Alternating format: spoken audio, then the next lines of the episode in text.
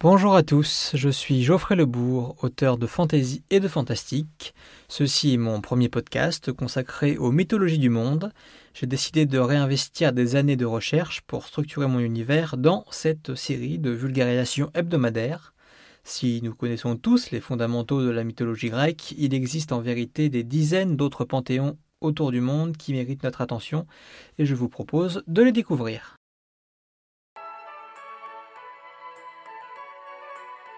Nous allons commencer avec la mythologie celte, tout simplement parce que c'est ma favorite. Les Celtes ont formé des dizaines de peuples dans toute l'Europe de l'Ouest, mais chacun avait ses petites croyances. Néanmoins, on peut définir trois grands panthéons celtes, les Irlandais, les Gallois et les Gaulois.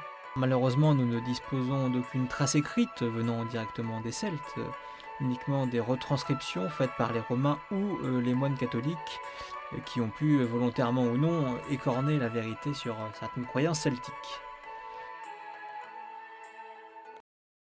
Nous allons donc commencer avec euh, les Irlandais. Alors, je ne parle pas le gaélique irlandais couramment, donc il est possible que je me trompe dans la prononciation de certains noms, en dépit de mes recherches. Par avance, voilà, je vous présente mes excuses. Et avant toute chose, intéressons-nous à l'histoire de l'Irlande telle que décrite dans le Lebol Gabala Ellen, le livre des conquêtes de l'Irlande. Plusieurs peuples non humains auraient habité l'Irlande avant les dieux et les hommes, selon ce, récit fondateur. En 2958 avant Jésus-Christ, une expédition aura traversé la mer, menée par des dénommés Kesho et deux druides, Fenton et Ladla. Les catholiques ont plus tard affirmé que Kesho était la petite fille de Noé. Kesho est une sorte d'idole de vie Ladla, le premier à mourir, euh, devint idole de mort en Irlande. Quant à Fenton, c'est une idole de sagesse. On lui doit la séparation de l'Irlande en cinq provinces et la fondation de la mythique Tala, la cité des rois suprêmes, où siégèrent par la suite les dieux. Après 250 ans, tout le peuple de Kesho euh, fut décimé par euh, la peste, à l'exception de Fenton, qui lui se réincarna en animal durant 5500 ans pour guider les peuples suivants. Vers moins 2650, les faux Merley débarquent à leur tour. Il s'agit d'une race de géants démoniaques menée par le monstrueux Baylor. Ils feront figure d'ennemis pour tous les peuples suivants, à l'exception des hommes. Vers moins 2380, un peuple mortel, guidé par le démiurge Paolon, serait arrivé de Grèce ou du Proche-Orient ce peuple vivote d'abord sur un, bout de terre euh, arraché aux Fomere, puis, après dix ans, parvient à vaincre les géants durant la bataille de Moia. Les Fomere se réfugient ensuite sur l'île de Man, et les Partholoniens euh, peuvent investir l'Irlande et inventer la métallurgie, l'urbanisation et l'agriculture. Et puis après trois siècles, un, fléau euh, décime également ce peuple, laissant pour seul survivant Tuan MacHale, et comme Fenton, il est condamné à enchaîner les transformations animales pour transmettre son savoir au peuple successeur. Trente ans plus tard, le peuple serre, euh, mené par Némed, euh, qui serait un, une sorte de neveu de, Tuan Makhail, arrive de la mer Caspienne. Après une ère de tranquillité, il doit faire face aux Fomere, euh, qui tentent de récupérer l'Irlande. Les Némédiens gagnent les quatre premières batailles, mais lorsque Némed meurt euh, neuf ans après son arrivée, les faux euh, parviennent à, reprendre progressivement le contrôle de l'Irlande. Les Némédiens opprimés leur payent un lourd tribut annuel et ils finissent par fuir.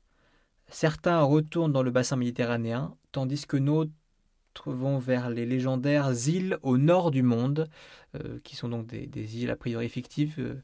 en tout cas, on n'a pas réussi à, faire le parallèle avec des îles existantes. Les Némédiens exilés en Méditerranée sont maltraités par euh, les peuples déjà présents et finissent par remonter vers la Belgique. Métissés euh, aux différentes tribus sur leur chemin, ils se renommèrent les hommes de foudre, c'est-à-dire les Fail Bolog, au moment de prendre le large pour reconquérir leurs terres en 1934 avant Jésus-Christ. Et les, les feux Morley euh, furent à nouveau chassés d'Irlande donc par, ce peuple. Mais euh, en moins 1897, les autres Némédiens revinrent eux aussi. Euh, sur les îles au nord du monde, ils ont trouvé et fait alliance avec ceux qui seront les futurs dieux d'Irlande, les Tuatha des Danann. c'est-à-dire la tribu de Dana.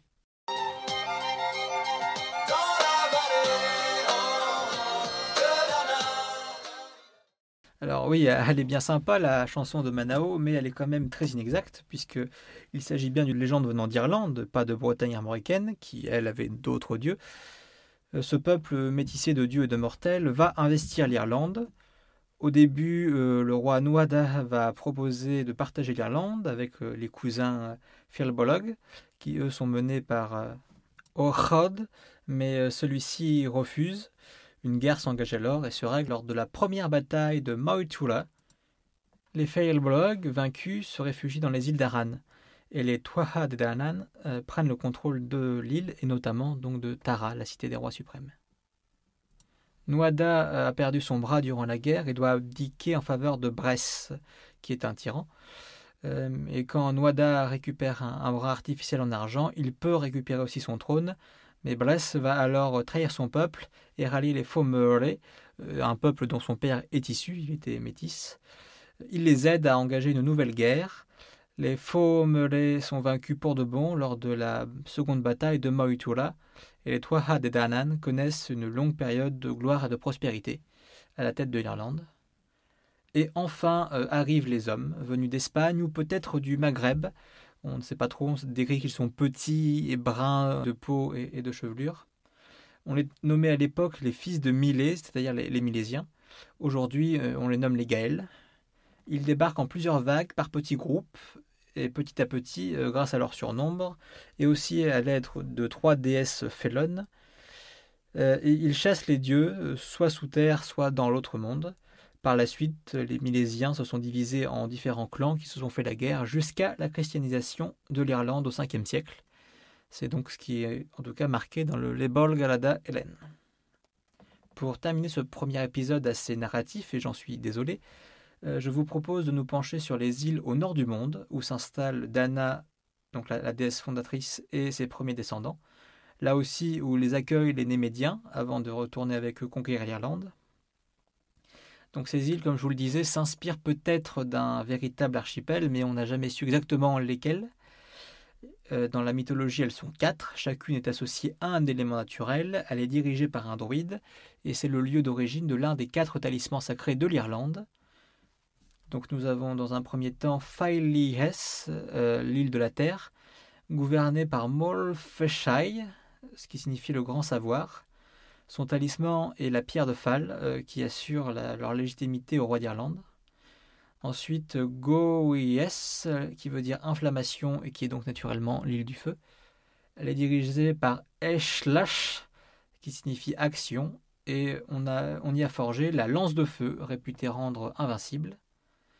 Findees, la blanche, c'est l'île de l'air. Elle est gouvernée par Wiskies, il fut créé l'épée foudroyante qui cause des blessures obligatoirement mortelles. Et enfin, Mouyes, qui signifie celle de la mer et qui est l'île de l'eau.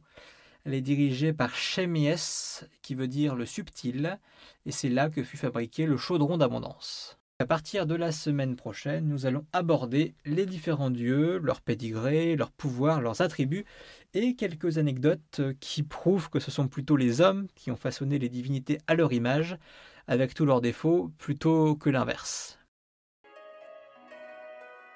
Vous pouvez retrouver certains de ces dieux dans ma série Les Chroniques du Nouveau Monde. Elle retrace les aventures d'une jeune celte autour du monde, à la rencontre d'une quinzaine de cultes polythéistes.